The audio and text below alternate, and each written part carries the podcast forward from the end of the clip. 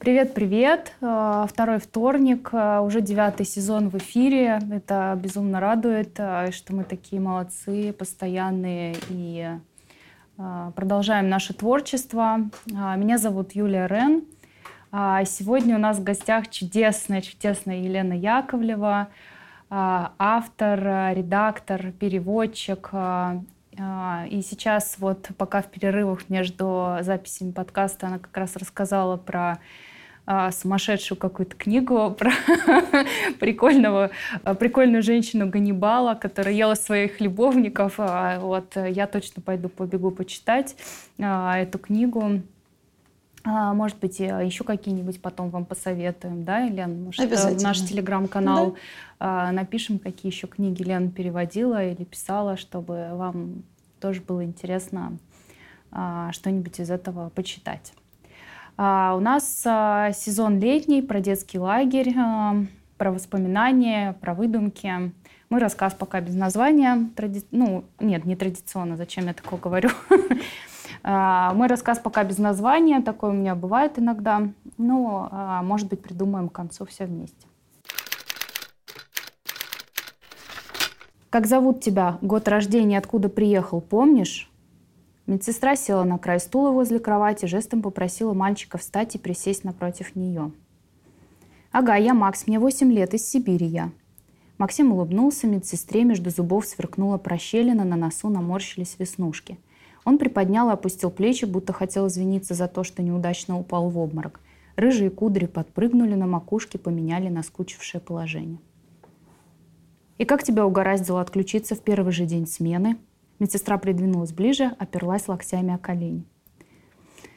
Ну, я подбил старших ребят играть в запекованные, а из них почти никто этой игры не знал.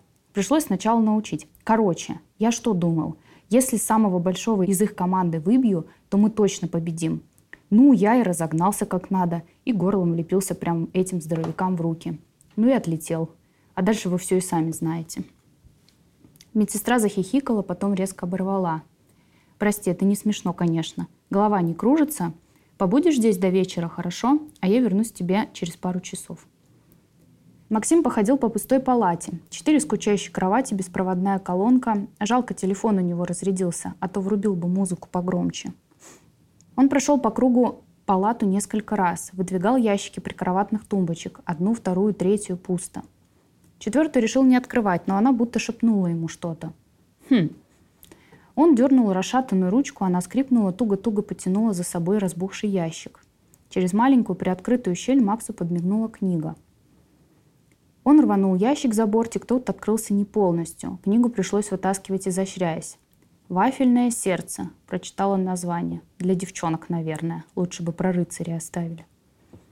Максим рухнул на кровать, открыл первую страницу и улетел в большое путешествие на Норвежскую бухту к своим новым чудесным друзьям-героям этой книги Триле и Лене. Как бы ему хотелось оказаться в этой их Норвегии, кататься на самодельном канате, натянутом между домами, падать на матрас, как перезревшее яблоко, и участвовать в других выдумках Трили и Лены. От книги было не оторваться, но глаза закрывались, и никакая борьба с ними не помогала. Вот же ж предатели. Максим сдался, поискал по сторонам что-то похожее на закладку, бумажку, фантик, зубочистку, но ничего не вышло. Он расстегнул молнию на кармане шорт, вытащил оттуда конверт с деньгами, которые родители выдали на две недели лагерной жизни, и объяснили, что как только он поселится в комнате, пусть найдет укромное место и держит конверт там. Пусть никому не показывает это место, так как другие дети могут оказаться хулиганами, ну и все в таком роде. Мама даже перечислила несколько предположительных вариантов укромных мест, но Максим все забыл, потому пока решил носить деньги с собой.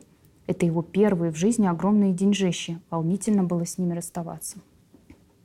Максим заглянул в конверт, пару тысячных купюр были в сохранности. Он порадовался богатству, закрыл конверт и вложил его между страницами книги, чтобы продолжить читать, как подремлет. Книга хлопнула, глаза закрылись, палата уснула вместе с Максимом еще засветло. Вафельное сердце вздохнуло. Какой хороший мальчик, давно я таких не видела. Читает с любопытством, приключения любит. Прямо как мы с Трили и Леной. Вот бы мне вместе с ним из этого лазарета выбраться. Пусть бы он меня дочитал там, на воле. Книга мечтала, придумывала новые истории необычных приключений, в которые вписывала рыжего кудрявого мальчишку, представляла, как ее герои обрадуются новому другу. В темную палату рывком ворвалась медсестра, хлопнула по выключателю, яркий свет распугал все спокойствие вокруг. Максим подскочил, сонный, взъерошенный кудры, испуганные глаза. «Что? Кто здесь?» «Прости, я не думала, что ты уснул. Просто ужин скоро закончится, а тебе бы туда успеть. Как ты себя чувствуешь?» Нормально, хорошо, все, хорошо, да, все хорошо. Максим тараторил, крутил головой по сторонам. Ну беги тогда, будь впредь осторожен, играй с ровесниками, а не со старшими отрядами. Вафельное сердце тихонько застонало вслед убегающему рыжему мальчику. «Забыл! Меня-то забыл!» «Неужели ужин — это так важно?» — подумала книга. «Что же теперь ей делать с его деньгами и с их совместными планами о приключениях?» Вафельное сердце усердно размышляло и в итоге решило, что надо действовать. Первое. Ей придется потрудиться, чтобы остаться незаметной для других детей и медсестры. Нужно спасти деньги Максима. Книга попятилась задом, протиснула щель между кроватью и стеной, рухнула на пол, доползла до темного угла и замерла там. Второе. Она придумает мальчику приключения, которые вернут его в медицинский корпус. Пусть все начнется с Ноева ковчега. Он же, по версии Лены и Трили, Ноев катер. И пусть какой-то зверь, которого Макс усадит в ковчег, укусит его. Тогда вожатый приведет Максима делать укол от бешенства, и они снова встретятся. Решено. На следующий день в регламентированный свободный час Коля, сосед Макса по комнате, позвал всех сходить в магазинчик у дальнего забора за мороженым. Ребята закричали «Да, мороженое, погнали!» Макс бежал чуть ли не быстрее всех. Мороженое на свои настоящие карманные деньги – это так круто – Перед магазином он расстегнул карман шорт, засунул руку, пошурудил – пусто. Проверил второй карман. Конверта с деньгами нет и там. Он сел на скамейку возле магазина, уставился на большой тополь напротив, размышлял. Вот, блин, где деньги, куда я их дел? Ему было так обидно, что все по очереди выходили из магазина с мороженым и очень аппетитно его лизали, и кто-то даже откусывал. Вот бы ему так. Он даже хотел попросить Колю, соседа по комнате, а сосед, это же почти как лучший друг, может даже лучше, купить ему мороженое. Он же обязательно вернет Коле долг. Но вспомнил, что сказала мама. Потеряешь или потратишь деньги на фигню, не смей попрошайничать. Узнаю, заберу из лагеря досрочно. Досрочно Макс не хотел. Он еще вообще ничего тут не успел узнать, чтобы домой возвращаться – Потому он самый печальный ребенок на планете, просто молча сидел в кругу счастливчиков, смотрел в землю, вздыхал не громче причмокивания ребят и терпел как мог. И тут вдруг «А давайте построим Ноев ковчег, а?» Дети посмотрели на Макса, его рыжие кудряшки воспряли, веснушки засияли. «Соберем с вами каких-нибудь зверей по паре и отправим в плавание по морю. Я видел, у пирса была лодка привязана. Будет у нас Ноева лодка вместо ковчега. Давайте, а? И все закивали и загалдели, посыпались предложения по живности, которые обязательно нужно в плавании. Кое-как договорились, как разделиться на команды и кто каких зверей тащит. Макс вызвался шпионить за лодкой и подстерегать момент, когда будет безопасно снарядить ее и отправить в плавание. Дети тащили жуков, жаб, чуть прихлопнутых комаров, Говорили, что без драки комары с ними не соглашаются идти, потому пришлось приложить руку. А Коля выбежал из соснового бора с криком, что нашел крота, и что тот согласен в плавании без пары, что он все равно вон какой уродливый и вообще слепой, так что отсутствие пары даже не заметит. «Берем!» – орал Коля на бегу. Слежка за лодкой прошла успешно, живность в нее загрузили. Коля вытянул слепого скрюченного крота, шагнул, чтобы опустить его в лодку – но тот извернулся и впился Коле в палец. Коля заверещал на весь лагерь, бросил крота. В общем, сорвал миссию, грустно решили ребята. На виск из соснового бора к их новой лодке, готовой отправить в бескрайнее плавание жуков, жаб и прочую мечтательную живность, бежала Женя, вожатая их младшего отряда. Колю отправили в медицинский корпус делать укол от бешенства – всех остальных наказали за поход к морю без сопровождения. Сидеть им теперь весь оставшийся день по комнатам и без телефонов. За неделю дети младшего отряда перепробовали все мороженое из дальнего магазина. А Максим несколько раз перерывал комнату в поисках конверта с карманными деньгами. Вкуса здешнего мороженого он пока так и не узнал. Куда он мог засунуть конверт, вспомнить тоже никак не получалось. Но в лагере Максиму нравилось. После случая с лодкой он всего пару раз попадал в небольшие неприятности. Как-то ходил по заборной трубе, поскользнулся и упал прямо на свое достоинство. Непонятно, в чем именно в том месте достоинство, но так папа говорит, а Макс повторяет. Женя вожатый предлагала сводить его в медпункт, но Макс отказался. Он же мужик, потерпит. Другой раз его ужалила оса под глаз почти при всех детях лагеря. После такого уж точно не до врачей. Пришлось держать лицо, точнее его искаженную версию. А в остальном Максу было очень весело. По дороге в столовую прямо посередине тропинки Максим увидел маленькую птичку. Кажется, она еще дышит, надо бы ее спасти. С двух сторон он зачерпнул птичку в озерцо из ладоней, приподнял над землей, поднес поближе к лицу, чтобы рассмотреть.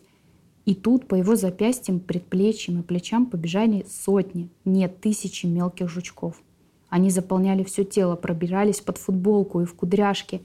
Максим швырнул дохлую птицу, начал носиться по кругу, пытаться сбросить с себя насекомых, но ничего не получалось.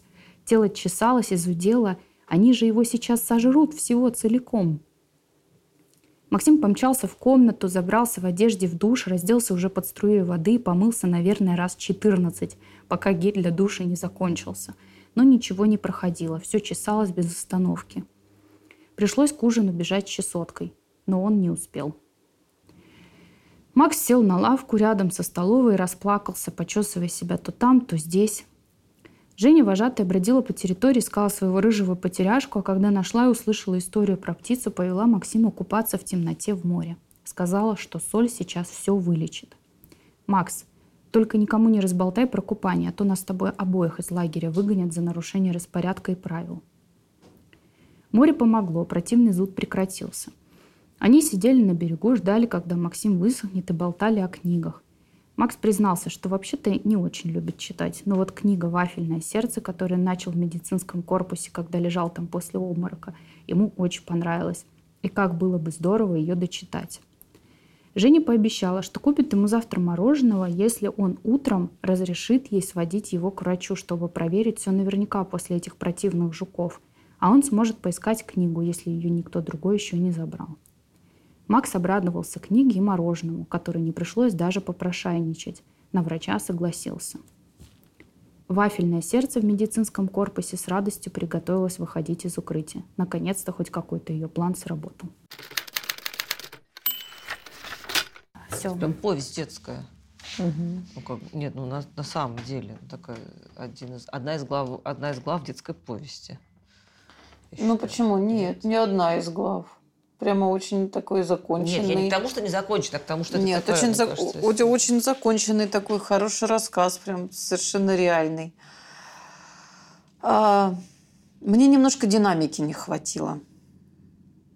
Вот движухи какой-то, динамики. В какой-то момент начинаешь отключаться от самого сюжета, э, теряешь действие, и э, потом обратно Пытаешься в него вникнуть, да. Пытаешься обратно туда войти. То есть а, либо диалогов, либо чего-то вот такого, чтобы м, движухи было побольше. Короче, чтобы действий было больше. Да, да, mm. да. Чтобы поэнергичнее было, по... Либо, либо, если это мальчик сам по себе, ну, хотя он нет, он он не флегма, он не, он не флегматик, не романтик, не мечтатель, он наоборот, если он там всех подбивает, то, значит, одно построит, то другое, то, значит, там еще это самое. Нет, он как раз именно боевой. А вот этой вот, ну, диссонанс такой немножко, то есть его боевитости вот этой и показанной через действие немножко все-таки mm-hmm. недостаточно мне кажется. А так нет, так хорошая задумка, хороший такой сюжет, и крепко он сделан, и финал такой, да, вот книга Привязка, ждет. Да. да, то есть такая, ну, это, конечно, не закольцованная композиция, но все равно с э, книга в начале, книга в конце, и она живая, и вот эта вот живость книги, да, может быть, привязать его движуху, ну то есть вот эту движуху этого мальчика к каким-нибудь событиям в книге, либо чуть больше ее показать. Ну, они на самом деле через... про... там они как раз прописаны, да. Ну, я не знаю, ты Но... читала, не читала в Я читала, да. да. Ну, ну, я как бы да, чуть-чуть попыталась угу. прикоснуться, мне просто не хотелось сильно а ну, забирать сюжет от них, угу. зачем я? То угу. есть я показала как бы чуть-чуть вот, э, ну, прикосновение, угу. а потом подумала, пусть книга новые истории ему придумывает. Ну, пусть она ему новые истории придумывает, но нужно тогда, чтобы было понятно, что эта книга придумывает. Тогда у нас будет главная героиня книга, а не мальчик. По сути. Ну, там же как бы две истории. Одна история мальчика, а другая история книги, да? Вот это олицетворение. Как ну, бы. да, но здесь э, их но надо неравноценно, либо... Неравноценно, да. да. Их надо как-то э, Ну, то есть книгу, типа, надо возвращать еще в да, текст. Да. Ну, да. Ну, мне почему-то кажется, что в такой, ну, в такой конфигурации рассказ станет еще длиннее просто. Ну, может быть, может быть. А, я в какой-то момент подумала, что этот мальчик Коля ее найдет там под э, кроватью, и что-нибудь там тоже закрутится вокруг этого. Но, но нет. Оказалось немножко все по-другому. Ну да, здесь задумка была в том, что она как бы пытается этого мальчишку привести, угу. ну всякие ну, да. пакости ему там. Ну, не, ну, она так не думает на самом деле, она не пакости ему делает. Ну, а он как бы такой вот типа я мужик, я там не пойду в медпункт. Ну, ну как бы да, но как... это был только один случай. Надо, чтобы вот как-то это все подкреплялось, то есть чтобы а, люб, люб, любой вот такой момент, да, он а, подкреплялся чем-то еще, то есть чтобы эта движуха она продолжалась и чтобы а, действие но оно понятно, что не повторялось, например, но шло в развитие в какое-то. Мне кажется, это такая правдивая история про то, что книги вот нас как-то иногда дожидаются. Вот там какую-то книгу откладываешь, даже что-то начинаешь, потом снова откладываешь, потом... и потом вдруг ты ее читаешь в какой-то... Вот у меня так все время Свой бывает. Момент, да, какой-то в определенный момент, и ты думаешь, ну как же это вот оно так совпало? Теперь я знаю это все книги сами. Это вообще прям я люблю такое. Это а меня как раз в этот момент удивил. Думаю, неужели у мальчиков по-другому устроено? Потому что у девочки, если тебя книга зацепила, ты как бы будешь мыслями к этой книге возвращаться, пока ты ее не прочтешь. И я думаю, блин, он все про эти деньги вспоминает. Вот, думаю, а про книжку вообще забыл. Ну, что такое вообще? Ну, как же так? Ну, потом думаю, «Вафельное сердце, ну, наверное, все-таки действительно для девочек. Ну, нет, там мальчишка и девчонка, два друга. Мне кажется, что мы просто, я дарила, э, ну, как друзьям, есть просто у нас знакомый, который, ну, мальчишка хорошо читает. Наташа, привет, а, если будешь слушать подкаст. Вот ему дарили, и я ну, думала, вот как он, мальчик, будет читать, потому что Моя дочь читала «Вафельное сердце», и они потом написали, что книга очень прям ему зашла, и он хохотал, ему понравилось. Угу. В возрасте вот 8-9 лет он как раз читал. А я бы на самом деле э, придумала книгу, которую он читал в изоляторе, я бы не стала брать существующую, я бы, ну, может быть, придумала похожую, потому что те, кто не читал «Вафельное сердце», но будут слушать твой рассказ или читать его потом где-то, да, напечатанном, они просто не поймут каких-то отсылок к, к чему-то в этой книге. А если ты их сразу объяснишь, то как бы это будет более понятно. Пусть там будет это Ноева лодка, Ноев ковчег, пусть автор будет, не знаю, не «Вафельное сердце» какое-нибудь, зефирное сердце, ну, что-нибудь да, похожее. Ну, например, не знаю, ну, это мой метод, ты понимаешь. Да, это да, отец да, Матвей я... превращается в отца Ярослава. И так далее. Это а. как бы просто моя интерпретация. Угу.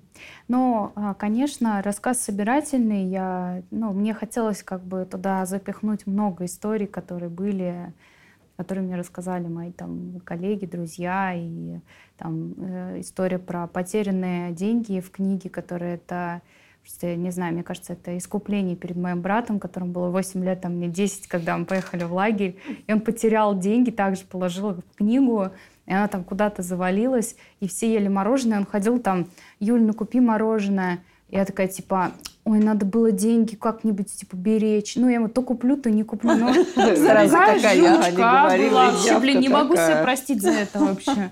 Вот, он говорит, я ничего не помню. Разговаривали с ним на прошлых выходных, он говорит, я ничего не помню, что, перестань. Простил, простил. Он говорит, я вообще... Ну и в обморок он также цепикованный упал. Ну, короче, да, мне просто хотелось сложить какие-то такие вот ценные истории, которые были. Ну, а книгу эту «Про вафельное сердце» мои дети ее читали там когда нет, думаешь, тут можно не поработать, да? немножко там какие-то моменты подтянуть, мне кажется, будет хорошо. Ну, то есть он, он, он станет уже хорошим, более плотным. Может быть, действительно его а, даже не на уровне сокращения сюжетных линий, сколько на уровне сокращения описаний. Описательно. Да. А, меньше описания, больше движухи. Угу. И сделать его таким более упругим, таким, таким компактным. Мне кажется, от этого он выиграет. Ну, кротика оставь. Ну, кротика оставь. Нет, с, кроти... с кротиком там хорошо и с птичкой прекрасно совершенно. Я прямо представила так поднял, ой, аж прям передергивает от этого. Ух. Не знаю, мне кажется тоже, что важно не сколько времени ты первый пишешь, сколько, сколько раз ты потом переписываешь. Не знаю, может быть, это мой какой-то метод, ну или там доделываешь, не, редактируешь. Согласна, Поэтому... Бы эм, Поэтому в любом случае он родился, мне кажется, это самое главное. А тут все-таки важно вот это, в том числе давление. Да. Что важно? Ну, какое-то давление, там вот э, дедлайн, там вот то, что мы там все собираемся. А, и то, что вот мы... Ну, в общем, без хотим. дедлайна нужно над этим немножко поработать, да. чтобы там не, не, не давили сроки. Второй вторник. Подписывайтесь на все наши телеграм-каналы. Второй вторник. У меня есть свой телеграм-канал э, писательский. Э, слушайте. Э, да, и Настя в каком-то своем выпуске сказала, что, что нам обязательно нужны подписки, да, Настя? Да потому что все слушают, мало подписываются. Это бы нам очень здорово помогло поднимать наш подкаст повыше. Друзья, пока. Увидимся, вернее, услышимся через месяц.